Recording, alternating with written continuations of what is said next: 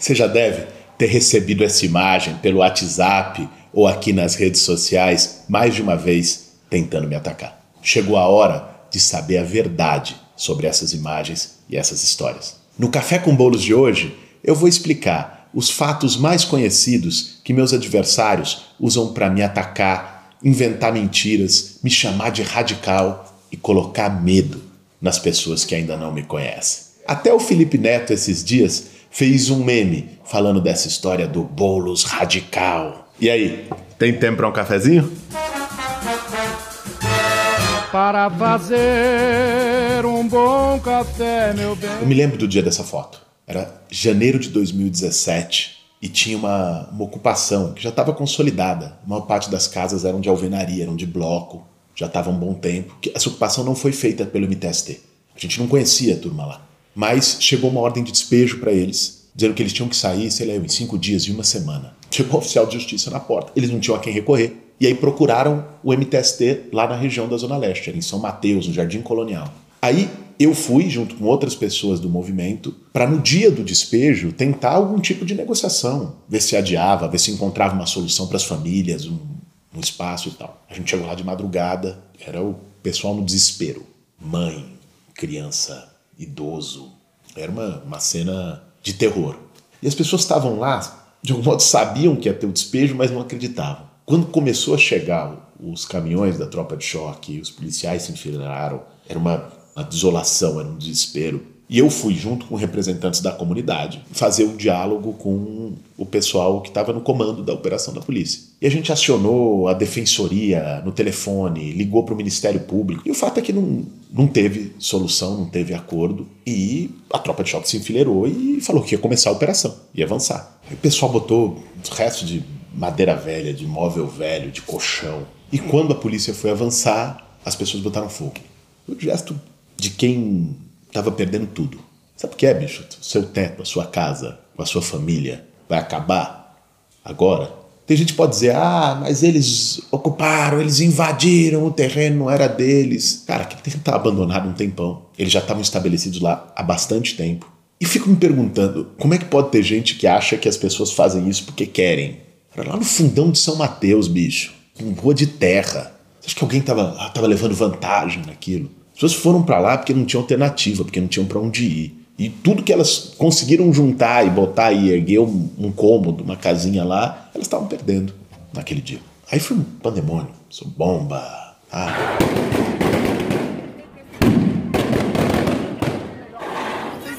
Jornalista pede pra eles deixarem a gente entrar, pô.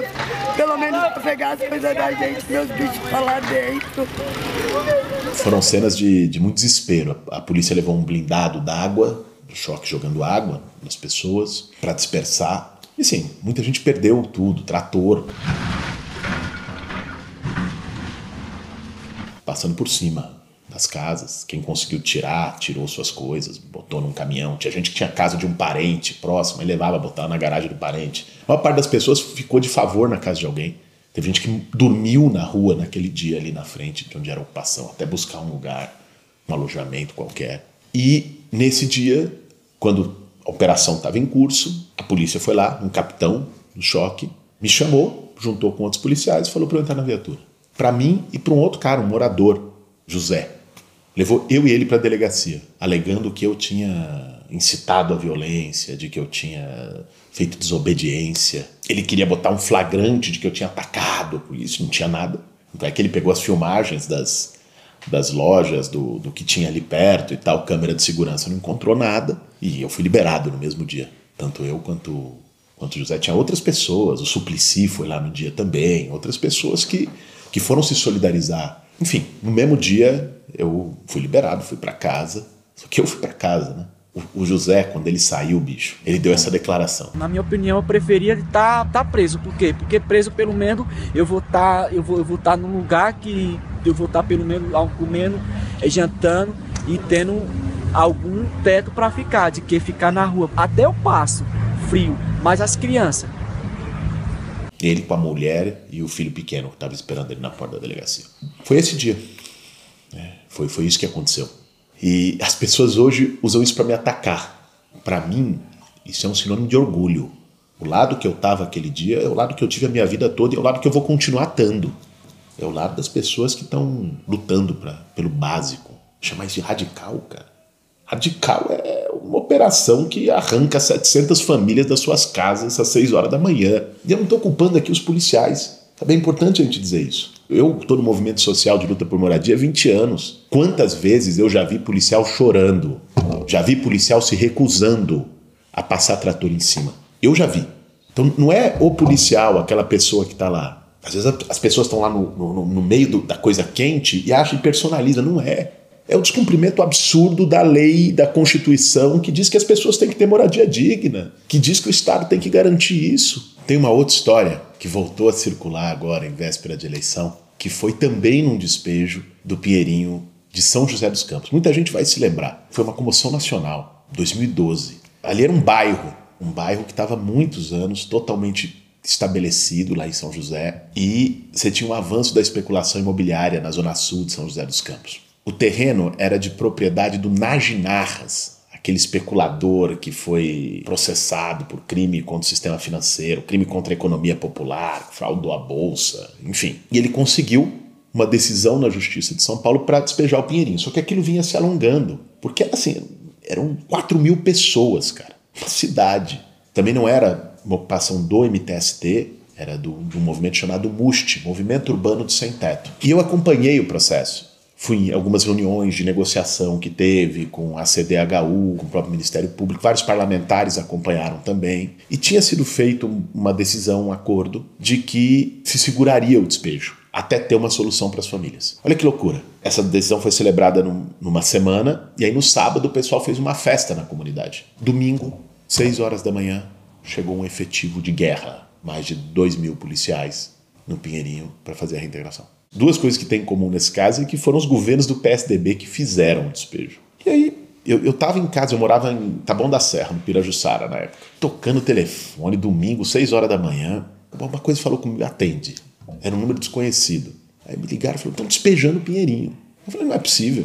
Tinha acordo tal, tinha assinado, estão despejando o Pinheirinho. A gente juntou uma turma rápido do movimento, botou no carro, pegou a Dutra e foi pro Pinheirinho. Você não tem noção, era um negócio, era uma cidade, cara, era 4 mil pessoas. Quando a gente chegou lá, cara, a gente não conseguiu entrar, já era um cenário de guerra.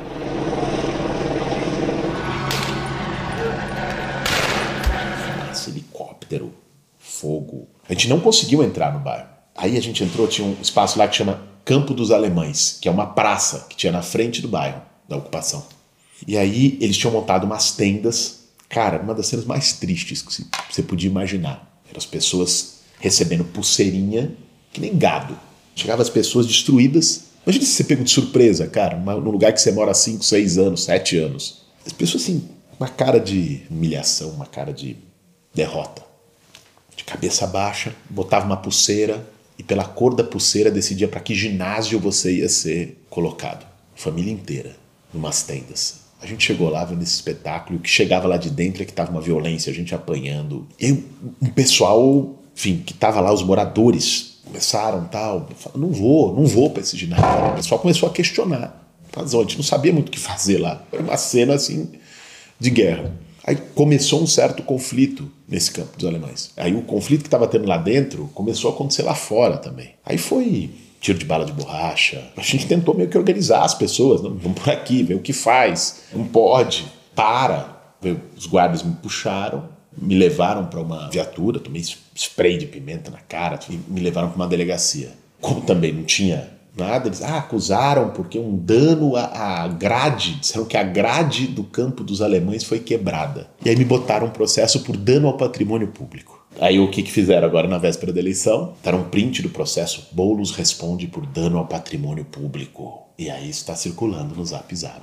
Cara, aquele dia foi um dos dias mais devastadores. Tem uma cena, circula muito, fácil de achar, de uma mulher com uma criança no colo, um fogaréu atrás, numa casa pegando fogo, num barraco pegando fogo, no meio do despejo. A repercussão foi tão grande, se não teve como esconder aquilo, que foi uma tragédia humana tão forte que o próprio Alckmin, que era o governador, teve que fazer uma meia-culpa e pagar auxílio aluguel para essas famílias não ficarem na rua. Porque ficou assim um negócio, as pessoas jogadas em ginásio, uma situação desumana. Aí o governo pagou auxílio aluguel e depois teve uma obra do Minha Casa Minha Vida, que hoje chama o Conjunto Pinheirinho dos Palmares, que está lá, onde as pessoas estão morando hoje, lá, em São José dos Campos. Eu fui no dia da entrega das chaves. Foi uma violência brutal, uma violência sem tamanho, o que aconteceu no, no Pinheirinho. Eu entendo a pessoa que recebe no WhatsApp, que vê na rede social, Boulos, depredador do patrimônio público. Você não conhece essa história que eu estou contando. A pessoa que vê na rede social, no Google, recebe a foto lá de, do Jardim Colonial, daquele dia chuvoso, com os colchões que as pessoas jogaram para tentar evitar, sei lá o que, elas sabiam que não ia evitar, um gesto de desespero, cara. Aí, Boulos, o radical.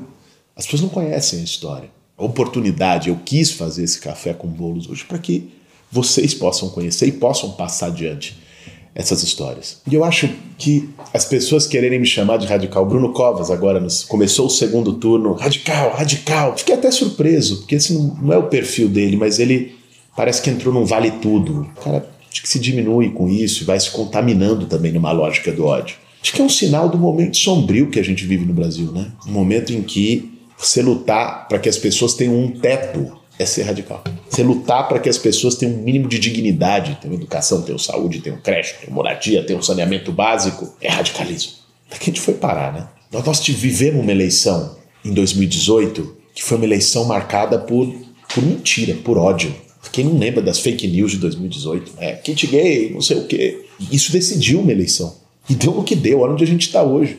Acho que a gente tem o dever de nessa eleição de 2020 não deixar a mentira ganhar, não deixar o medo ganhar, porque quem fica propagando esse tipo de coisa, pô, você é radical, ele vai destruir tudo, ele vai.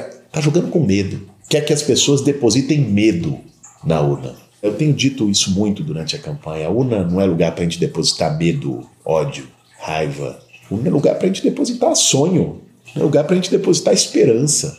Assim, é nosso futuro que está em jogo. Eu citei duas aqui, que tem mais a ver com a minha trajetória da luta por moradia, o caso do Pinheirinho, o caso lá do, de São Mateus. E cada dia um diferente, cara. A gente tem gente nossa que está acompanhando pelo WhatsApp e tal. Tem um canal nosso no, no viresp.com.br. Aliás, aproveito para pedir para a turma: quem tiver receber fake news, denuncia lá. Tem um canal de denúncia de fake news. E as pessoas, em relação à luta por moradia, o MTST, elas adoram mostrar essas fotos descontextualizadas, sem contar essa história que eu estou contando aqui. Mas eu nunca vi nenhum deles mostrar uma foto do condomínio Dandara. Em São Mateus também, perto do Jardim Colonial. 216 apartamentos que o MTST construiu. O primeiro conjunto do Brasil com uma horta orgânica para garantir segurança alimentar e alimentação saudável para as pessoas. Apartamentos com dignidade.